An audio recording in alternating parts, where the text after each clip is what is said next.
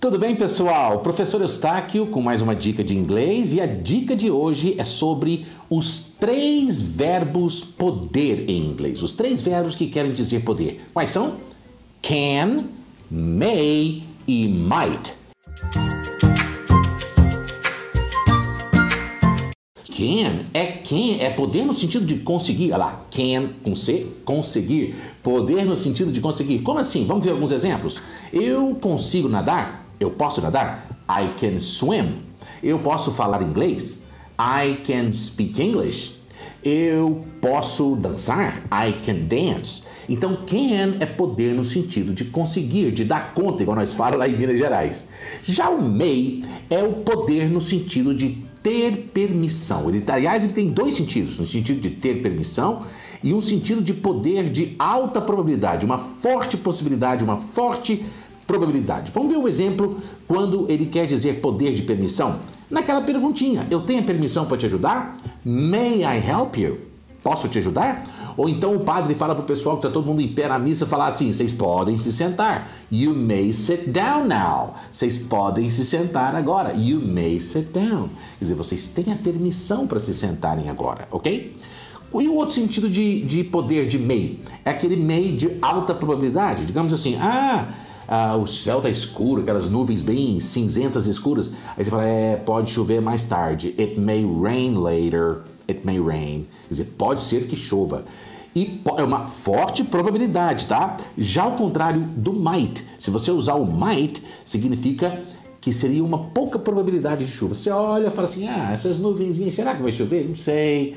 Bom, não vamos, não vamos descartar a possibilidade de chover, não. Vamos falar que pode ser que chova, mas implicitamente querendo dizer que você acredita mais na possibilidade de não chover do que na de chover. Então você vai usar o might. Então, it might rain later. Você olha para aquelas nuvens assim, né? Não estão tão cinzentas nada. É, pode até ser, pode, ser, pode ser que chova. Então você vai usar o might, quer dizer, aquela pouca probabilidade, aquela fraca probabilidade, aquela probabilidade bem remota.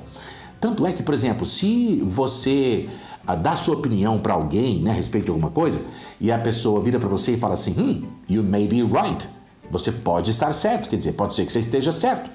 Se ela falar may, significa que ela está acreditando mais na possibilidade de você estar certo.